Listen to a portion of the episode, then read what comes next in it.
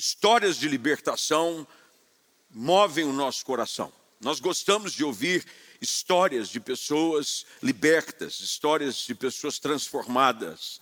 E essa é uma das mais lindas histórias do poder de um Deus que muda realidades, que tira um povo que estava num cativeiro por séculos, e depois de um clamor, de uma oração, e por ver o sofrimento do povo, ele intervém.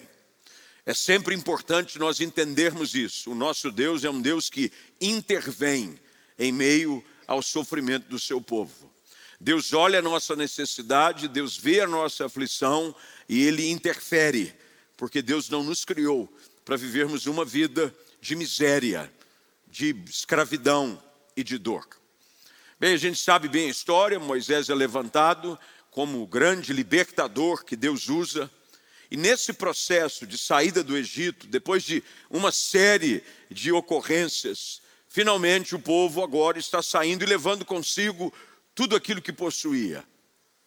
Mas nesse processo, entre a saída do Egito e a chegada à terra prometida, muita coisa acontece.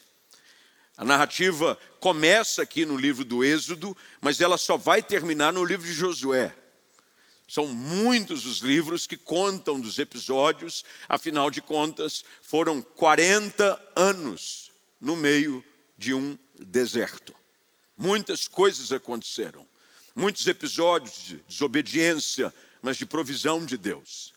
Muitas vezes o povo se levantando contra a direção do Senhor, mas Deus sempre mostrando de misericórdia e de fidelidade para cumprir a promessa que havia feito. Mas agora, no texto que lemos, este talvez seja um dos momentos mais cruciais, porque determinam como Deus tem o poder de agir em situações tão diferenciadas na nossa vida. A expressão usada no verso de número 10, e é por isso que eu fiz questão de começar a leitura do nosso texto hoje à noite por esse versículo, é porque ele começa anunciando a chegada daquilo que nos assusta. Se você por gentileza, manteve sua Bíblia aberta, como eu orientei. O verso de número 10 começa dizendo: E chegando Faraó. Chegando Faraó. Talvez a figura de Faraó aqui, ela represente tudo aquilo que mais os hebreus temiam. O que mais o povo temia era exatamente a figura daquele que representava anos de sofrimento, anos de escravidão. E chegando Faraó, um dos cenários mais terríveis.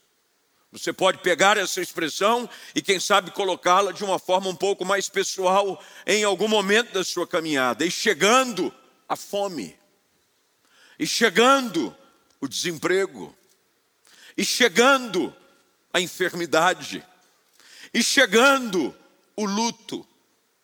Você está saindo depois de ver uma ação poderosa de Deus e sobrenatural em seu favor, era isso que o povo vivia, e no caminho em direção, você acabara de experimentar a boa ação de Deus em sua vida e uma palavra de direção dizendo: agora vai, eu vou te conduzir a um lugar melhor. Mal o povo sai. A expressão da Bíblia é: e chegando Faraó, chegando a crise financeira, chegando o diagnóstico que você não esperava, e chegando. Normalmente, em situações como essa, quando chega até nós algo que nós não queremos, algo que tememos, Normalmente, algo que nos assusta, a reação mais comum é essa que encontramos no texto. A Bíblia diz que chegando o Faraó e vendo que os egípcios vinham atrás deles, eles temeram muito. Não há quase relato, pelo menos conhecido, de uma pessoa sequer que receba uma notícia assustadora ou uma notícia contrária que reaja com um sorriso. Notícias difíceis, notícias contrárias, produzem em nós uma reação de temor, de insegurança. Você pega o exame que vem de resultado de um exame que você acaba de fazer, recebe o, o prontuário que chega de um laboratório. Você abre e o resultado não é aquele que você esperava, você não lê o resultado com um sorriso, você lê o resultado com uma certa apreensão, com medo, com dúvida. A figura de Faraó, chegando aqui no contexto, ela representa exatamente a ação do inimigo contra a nossa vida.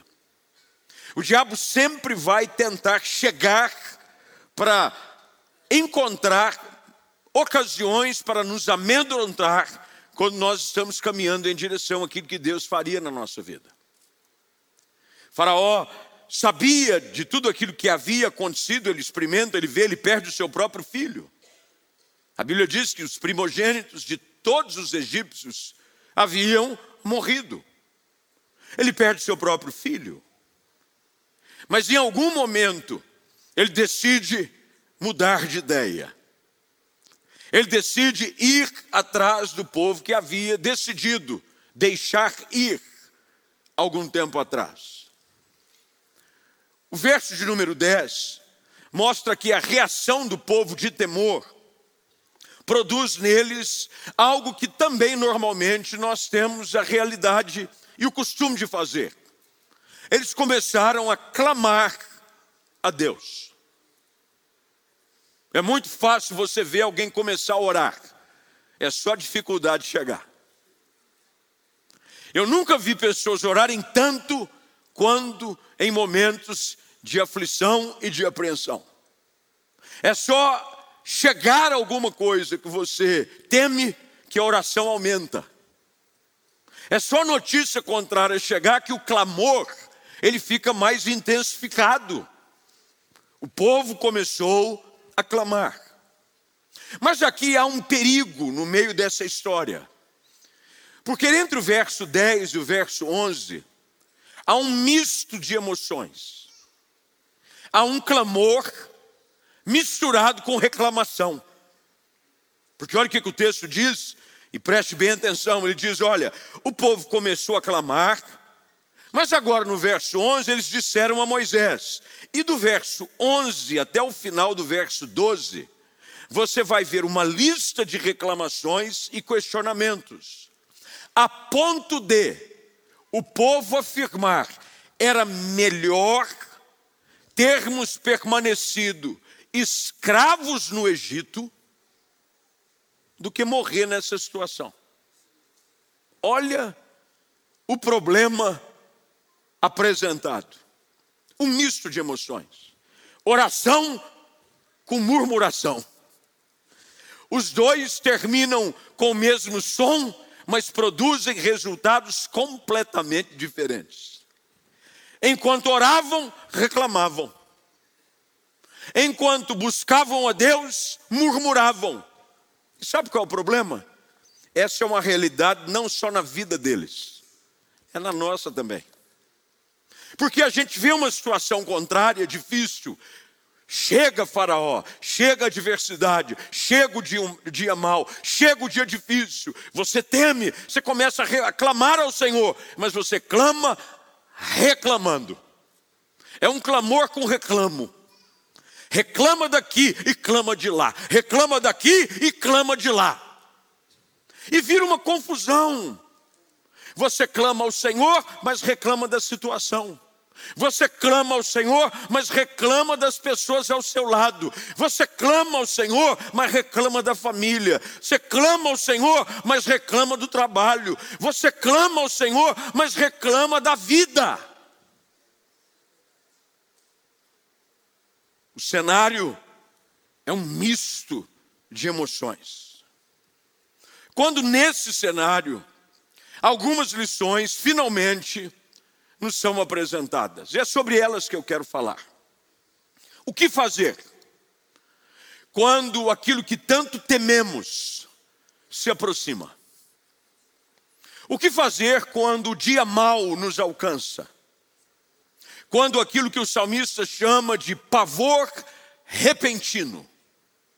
Essa é a expressão que a Bíblia usa para definir dias que não desejamos que existam. Você já viveu dias que você não desejaria que eles existissem? O salmista usa essa expressão, o pavor repentino. De repente, estava tudo indo bem. Estava tudo bem na família, estava tudo bem no casamento, estava tudo bem na empresa, estava tudo bem com você. De repente, um pavor repentino. O povo estava saindo, contando ainda sobre a ação de Deus, afinal de contas, por dez vezes, Deus havia manifestado o seu poder para libertar o povo. A água havia se transformado em sangue, um rio todo havia virado sangue, pestes. Deus havia visitado o povo, mostrando o seu poder, chuva de fogo, e finalmente, de uma forma quase que apoteótica, como se fosse o mais bem escrito enredo de um filme de Hollywood. Aí a orientação que Deus dá é para que se passassem nos umbrais das portas o sangue de um cordeiro, porque naquela noite o anjo da morte passaria. E a casa a qual não tivesse a marca do sangue do cordeiro, o primogênito morreria. A manhã seguinte é uma manhã de desespero em meio aos egípcios e uma manhã de afirmação no coração do povo de Deus de que Ele é fiel e Ele é poderoso para nos guardar. Eles estavam contando, você viu, você viu o que Deus fez, você viu, olha que coisa boa, finalmente, nós estamos saindo. Eles estavam levando consigo ossos dos seus patriarcas. José havia pedido, quando Deus libertar e levar o nosso povo de volta para casa, não me deixem sepultado aqui. José disse: A minha ossada vai com vocês. Havia um cenário todo positivo, tudo bem, o casamento, vocês estão vivendo ainda aqueles momentos, vendo os álbuns, vendo as selfies, vendo momentos de alegria do nascimento do filho, falando ainda dos primeiros dias do trabalho, de repente chega o pavor repentino. O que fazer? Primeira coisa que o texto nos ensina, ainda no verso de número 13, é de que a figura de Moisés, e a figura de Moisés aqui representa claramente a direção de Deus para o povo. Aprenda algo que eu quero te ensinar hoje à noite, por gentileza. Se você não tiver uma direção de Deus em meio aos seus cenários adversos, você entra em desespero. A grande diferença em cenários adversos é você ter uma direção de Deus, uma voz de Deus.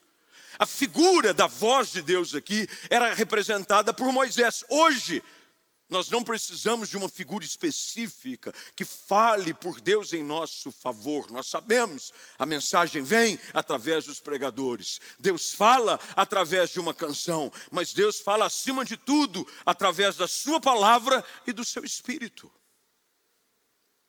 Nós precisamos de uma palavra de Deus para nos ajudar em meio a cenários adversos. Nessa situação, Moisés se levanta e ele responde ao povo.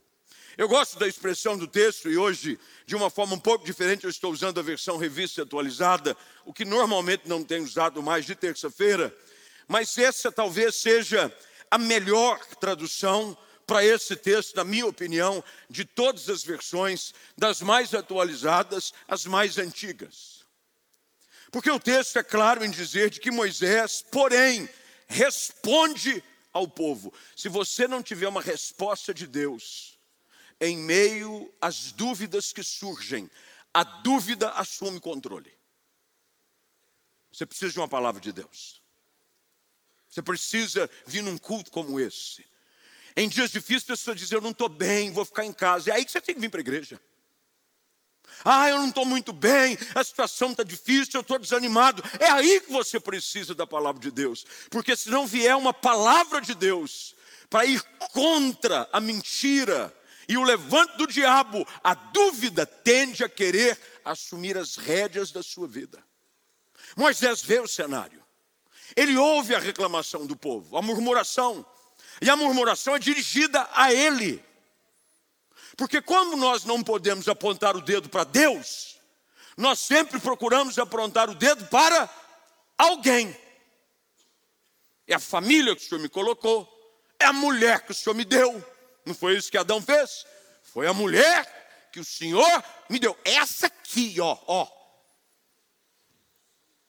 Nós temos uma tendência de querer dar matéria, forma e culpa para situações que nos afligem. Moisés vem com uma resposta direta ao povo. E no meio dessa situação adversa, ele nos ensina de que a primeira coisa a fazer é não permitir com que os sentimentos que afloram em meio ao desespero encontrem abrigo no seu coração. Em meio ao desespero, você faz besteira. Em meio ao desespero, você fala o que não deve. Em meio ao desespero, você assina coisas que depois que o desespero passa, você vai usar aquela expressão: onde é que eu estava com a cabeça? E a vontade que dá é te responder: a tua cabeça estava no lugar que não poderia estar. A primeira coisa que Moisés faz é não permitam com que esse sentimento encontre abrigo no coração de vocês. Quem sabe você chegou aqui nessa noite, quem sabe você conectou com esse culto online, e algumas situações adversas, o pavor repentino, chegou algo, chegou o faraó, chegou uma notícia contrária, e o medo está querendo tomar conta. E o pavor quer assumir o controle. E o desespero quer colocar você numa situação de maledicência. O salmista afirma de que quando a nossa alma se amarga, nós agimos como irracionais na presença de Deus. A gente fala sem pensar. Pessoas normalmente dirigidas pelas suas emoções se tornam seus maiores inimigos. As emoções nos traem. E Moisés sabe de que a armadilha em que o povo se encontrava era muito maior do que Faraó e os seus cavaleiros. E nós vamos ver depois no desfecho da história de que quem fez com que o povo perecesse no deserto não foi Faraó, não foi os egípcios, não foi cobra que surgiu e começou a picar o povo é isso que a Bíblia diz. Durante o percurso, houveram várias situações. Quem fez o povo perecer no deserto foi o seu sentimento de murmuração e reclamação. Quando a situação adversa chegar, não permita com que as tuas emoções assumam o controle. Continue crendo. Moisés diz: Não tem mais aquietai-vos. Você sabe o que você tem que fazer quando sente desespero? Sossega. Tem gente que quando alguma que tem siricutico, já ouviu essa expressão? A pessoa deu um siricutico. Porque tem gente que quando acontece alguma coisa, diz, ah, meu Deus do céu! Ah, Moisés diz para ele, aquietai-vos. Sossega, força na peruca. Baixa a bola, calma aí. Ei, calma. Acalma, aquietai-vos. Porque a nossa inquietação, eu vou fazer alguma coisa. Deixa que eu vou resolver isso. Aí você começa a querer dar solução para um problema que você nem entende direito. E você começa a querer achar que agora você vai dar, agora eu vou dar rumo na minha vida. E cada passo que você dá, você está mais fora do rumo ainda. Deus diz para o povo através de Moisés: aquietai-vos quando o dia difícil chegar. Não apenas permita, não permita com que o sentimento adverso assuma as rédeas, mas acalma, aquiete-se. Tem gente aí, talvez nesses dias, prestes a tomar uma decisão precipitada, forçado pelas circunstâncias. Esse foi o argumento que levou Saul, o grande primeiro rei, escolhido pelo povo para reinar sobre Israel, à tragédia. Porque a ordem que Samuel havia dado é de que ele não oferecesse sacrifício enquanto ele não chegasse. Samuel demorou. Saul disse: Vou lá, eu mesmo ofereço. Quando Samuel chega, ele confronta o rei com essas palavras: O que foi isto que fizestes? Aí você sabe qual é o argumento que Saul usa? É o argumento que nós usamos. Forçado pelas circunstâncias, eu fui e fiz. A pressão do momento. O diabo quer te pressionar para você agir de forma precipitada.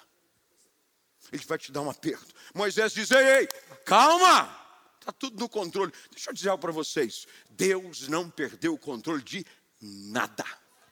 Sossega, acalma, aquieta o teu coração, sossega, porque às vezes você fica querendo, agora vou dar, agora vou dar um jeito nisso. Cansei, hein? Estou por aqui. E o diabo dizendo isso, isso, estoura, estoura, estoura. O diabo está doido para você ter uma crise de piti. Para você surtar na sua casa. Para você dizer, quer saber, não aguento mais, hein? Para mim já deu. E o diabo, isso, daí vai, vai. E o Espírito Santo está dizendo para você, aquieta. Aquieta. Sossega o teu coração. Moisés vem e diz, aquietai-vos às vezes Deus está esperando só você acalmar para ele começar a trabalhar. Você está aí agitado, você está aí correndo, e Deus está dizendo para você: vou ficar só esperando você terminar a cena. Terminou a cena?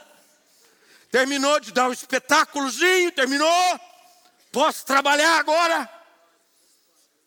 Já viu com gente que você começa. E você fica, terminou de falar?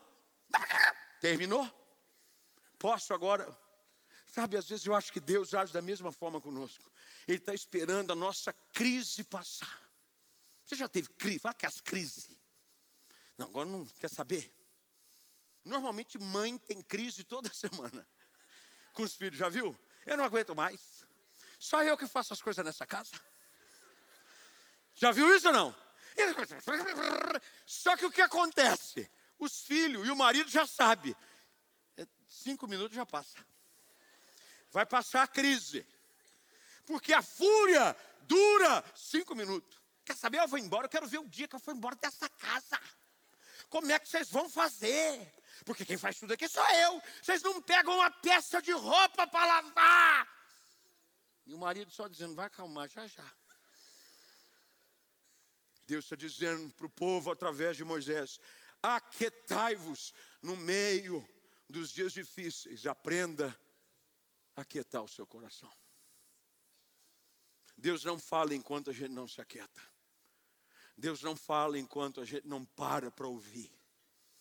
No meio da nossa agitação, Deus está esperando você só acalmar. Sossegou? Porque às vezes você está dizendo, quer saber, não, eu não estou. E você fica agitado. E Deus está dizendo para o anjo, calma, não, mas espera a chaleira parar de apitar. E Deus vai começar a falar. Terceira coisa que Moisés fala claramente ao povo que é necessário, quando o dia da adversidade chegar, é você manter acesa a esperança do agir de Deus na sua vida. Olha o que ele diz para o povo: vede o livramento que hoje o Senhor vos fará. Ele está ajustando o foco do povo, não para o problema que é passageiro, mas para a ação de Deus que não falha. Normalmente, quando vai chegando o Faraó, quando chega a notícia contrária, quando chega o dia difícil, a nossa tendência é ficar olhando só para o problema. Faraó vem com essa ação e tem até o momento, conseguido, como diz na linguagem policial, lograr êxito. Até que Moisés vem e diz: Vede o livramento. Vede o livramento. Olhar da fé. Você precisa, no dia da adversidade, manter aguçado o seu olhar de fé. Moisés diz: Vede o livramento que hoje o Senhor vos fará. É hoje. Sabe quando vai ser? Hoje. Mas o cenário não é favorável, mas é nos cenários mais difíceis que Deus mais gosta de agir. É nessa situação que você acha que é caótica, Deus vai revelar o seu poder. Eu preciso manter ajustado os meus olhos sobre a perspectiva da fé. O tempo está passando, porque chega esse final de ano, você já percebeu, quase toda mensagem de púlpito de final de ano é o ano está acabando, mas Deus ainda. Irmão, para com essa conversa fiada. Primeiro que a agenda de Deus não tem nada a ver com o calendário gregoriano. Você não pensa você que Deus está dizendo para os anjos, está acabando o ano, gente. Vamos trabalhar, abençoar esse povo.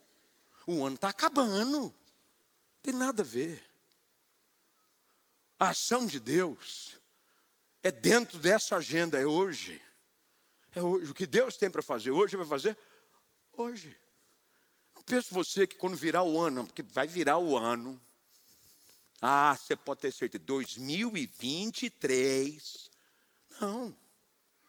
Nós não vivemos com essa utopia e com esse discurso quase que triunfalista, que nessa época do ano quer, quer o coração do povo de uma esperança que nem bíblica é. Porque esse ano ainda, Deus vai fazer, conversa. Pode ser que Deus não faça esse ano. Isso não quer dizer que Deus caducou a promessa dele. É que Deus tem um momento certo de agir.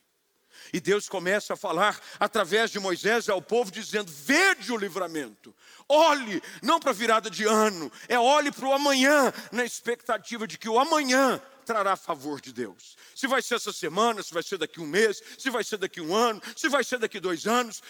Abraão esperou 25 anos mas a promessa de Deus não falhou.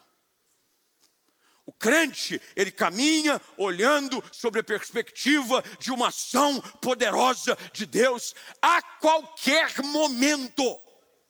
Vede o livramento, vede o livramento que o Senhor vos fará hoje.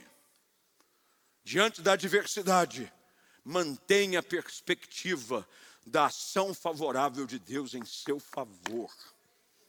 Você tem que acreditar nisso. Eu creio, eu creio, Deus vai me abençoar. Deus, de que jeito, não sei, mas Moisés está dizendo: não permita com que a adversidade, com que a chegada de Faraó, tire os teus olhos das promessas de Deus. Normalmente, os dias difíceis nos levam a levar as pessoas a tirarem os seus olhos daquilo que Deus prometeu. É por isso que nós devemos caminhar com os nossos olhos fitos em Jesus todos os dias. O dia está difícil, mas Deus continua sendo bom. O dia está sendo um dia de luta, mas Deus continua sendo bom. E eu continuo sempre olhando, não para as portas que já estão fechadas, mas por aquelas que ainda vão se abrir. É assim que eu caminho. Tem portas fechadas. Eu não estou procurando pelas fechadas. Eu estou procurando é para aquela que Deus vai abrir. Deus vai abrir uma porta. Deus vai abrir uma porta. Deus vai abrir uma porta. E quando Ele abrir, eu vou passar por ela, na certeza de que aquele que prometeu não falha nunca. Quarto lugar, para a gente caminhar para o fim. Quando Moisés levanta a sua voz, ele nos ajuda agora a ter uma perspectiva de como as nossas dificuldades, quando os dias difíceis chegam, são vencidas. Olha o que ele diz no verso 14: O Senhor pelejará por vós. Normalmente, quando esse versículo 10, chegando o Faraó, se torna uma realidade na nossa vida. Nós temos quase que por natureza, uma inclinação para olhar para os nossos recursos. E agora? Eu não tenho dinheiro para pagar a conta. E agora? Eu não tenho como levantar qualquer que seja o recurso necessário para me livrar desse problema. Moisés ajuda o povo a entender de que eles chegaram até ali pela ação de Deus. E que quando os inimigos surgissem, quem lutaria as suas batalhas não seriam eles próprios, mas seria o Senhor. E diz: O Senhor pelejará por vós. É Deus quem vai agir em meio a essa situação que você está vivendo. É Deus.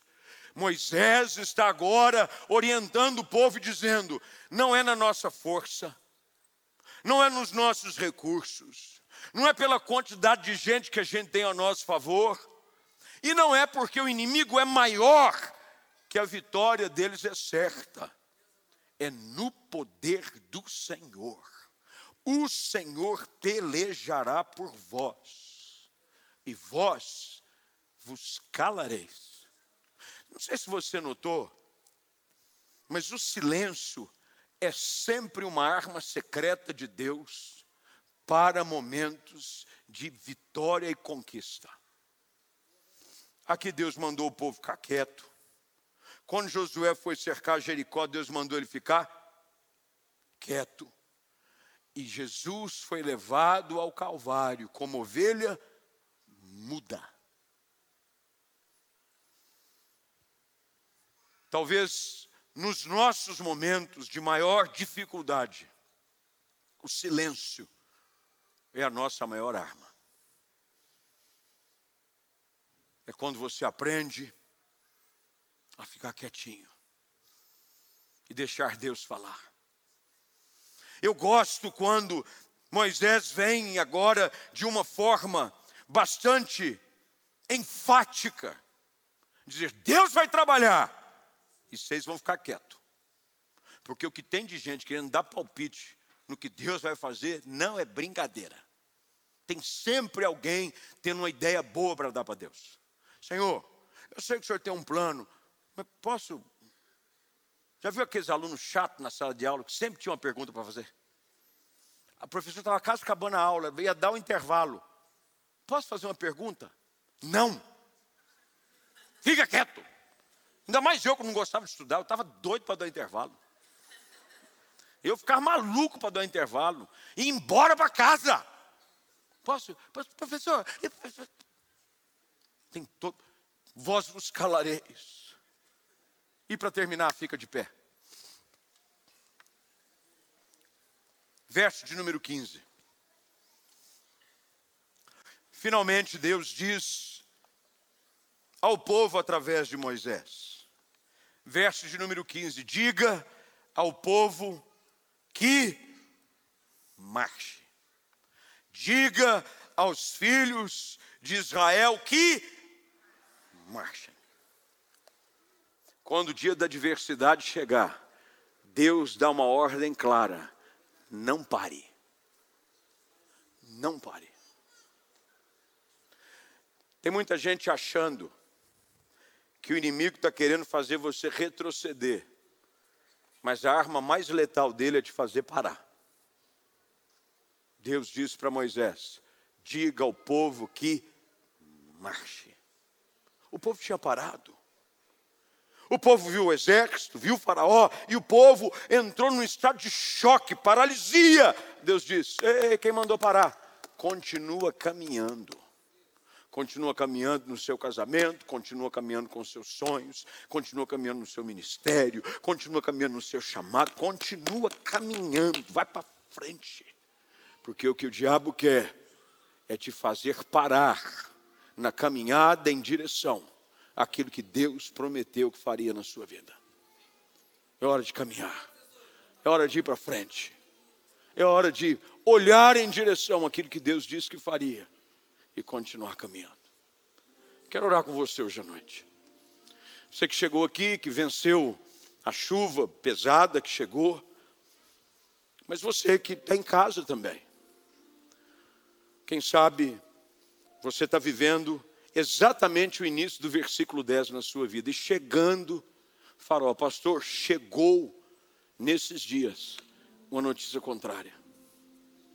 Eu recebi esses dias no meu Instagram uma pessoa pediu uma oração, dizendo, pastor, recebemos uma notícia essa semana de um diagnóstico de câncer na minha mãe.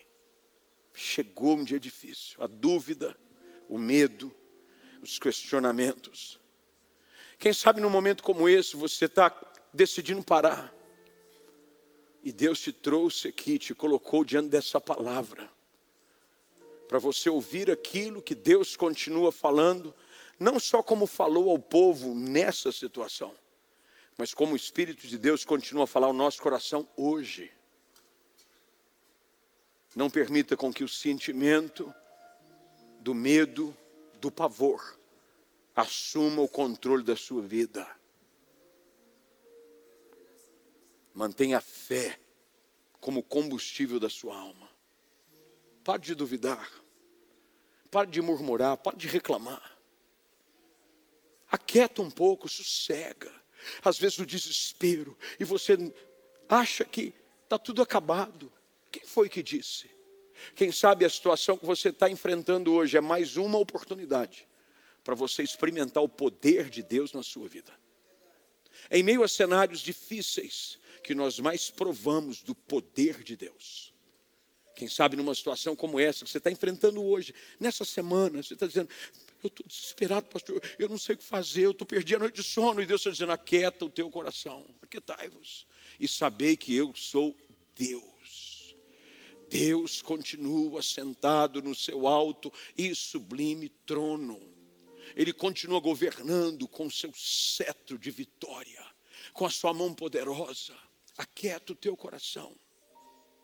Moisés vem ao povo e diz: aquieta, aquieta, aquieta, e vede o livramento. Não comece a esperar o pior, é o que Moisés está dizendo. Espere o melhor. Não espera o pior, espera o melhor. Vede o livramento. O povo estava esperando o quê? Vamos morrer. Moisés vem e ajusta o foco. Não, não, não, não. Vede o livramento. Às vezes você está esperando o pior. E Deus hoje te trouxe aqui para te preparar para o melhor. É para o melhor. Não é para o pior. É para o melhor.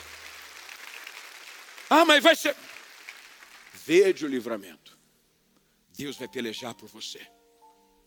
Você vai ver a ação de Deus no seu favor. Eu creio que Deus vai mover situações na sua vida, em lugares onde você não tem acesso, mas Deus tem. Aonde você não conhece pessoas, mas Deus age. Você vai ver Deus pelejando por você e você vai se aquietar um pouco. Mas você vai continuar caminhando, você vai continuar marchando. Hoje é o dia de você decidir continuar olhando para frente. Eu quero orar com você, você vai fechar os seus olhos, curvar a sua cabeça. E se o Espírito de Deus falou com você nessa noite, e você quer reagir a essa palavra, você chegou aqui um tanto preocupado. Talvez você chegou aqui porque nesses dias, nas últimas semanas, quem sabe até meses, chegou o Faraó. E desde que chegou o Faraó, Veio com ele o medo, veio a aflição, veio a dúvida, veio o questionamento. Mas hoje quem chegou na sua vida foi o Senhor Jesus. Quem hoje chegou foi uma palavra de esperança, uma palavra de vitória, uma palavra de encorajamento para você. E eu venho aqui como um homem de Deus sobre a sua vida. Assim como Moisés se levanta para dizer ao povo: Eu ouso dizer sobre você, não tema aquieta o teu coração. Vede o livramento que o Senhor vai te dar. Ele está pelejando por você. Continua avançando. E o desfecho da história a gente já sabe. De uma forma inexplicável. Porque é assim que Deus faz. É inexplicável. O mar começa a se abrir. Não tinha saída. Não tinha escape mas Deus, de repente, começa a abrir um caminho no meio de um mar. E o povo passa com os pés enxutos.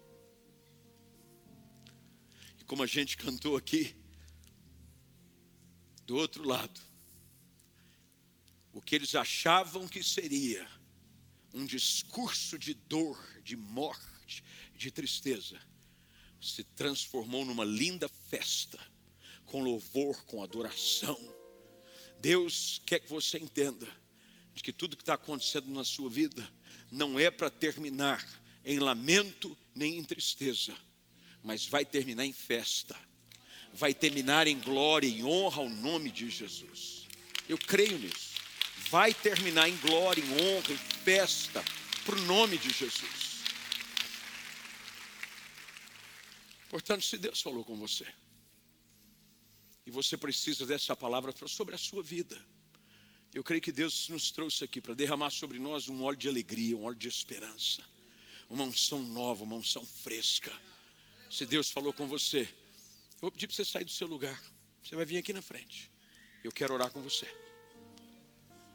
Talvez você chegou aqui dizendo: Chegou Faraó, pastor, chegou, chegou. Como Jó dizia: O mal que eu temia, esse me sobreveio. Você chegou aqui dizendo: Pastor do céu, não sei o que fazer e a sua oração está misturada com reclamação, com murmuração. E você está orando, mas você está reclamando, Deus está dizendo: Ei, sossega. Estou agindo. Sabe o que, que às vezes a gente tem uma certa incoerência no nosso raciocínio? Porque faltou isso para o povo, mas falta isso para a gente sempre. Será que um Deus que faz tanto para livrar um povo iria abandoná-los no meio do caminho? Olha o que Deus já fez na sua vida. Olha o tanto que Deus já trabalhou na sua história. Você acha que Ele vai te abandonar sozinho agora? Não. Ele está provando o seu coração. Ele quer provar a sua fé. E Ele também quer revelar mais uma vez o poder dele e a ação sobrenatural que Ele tem para liberar sobre a sua vida.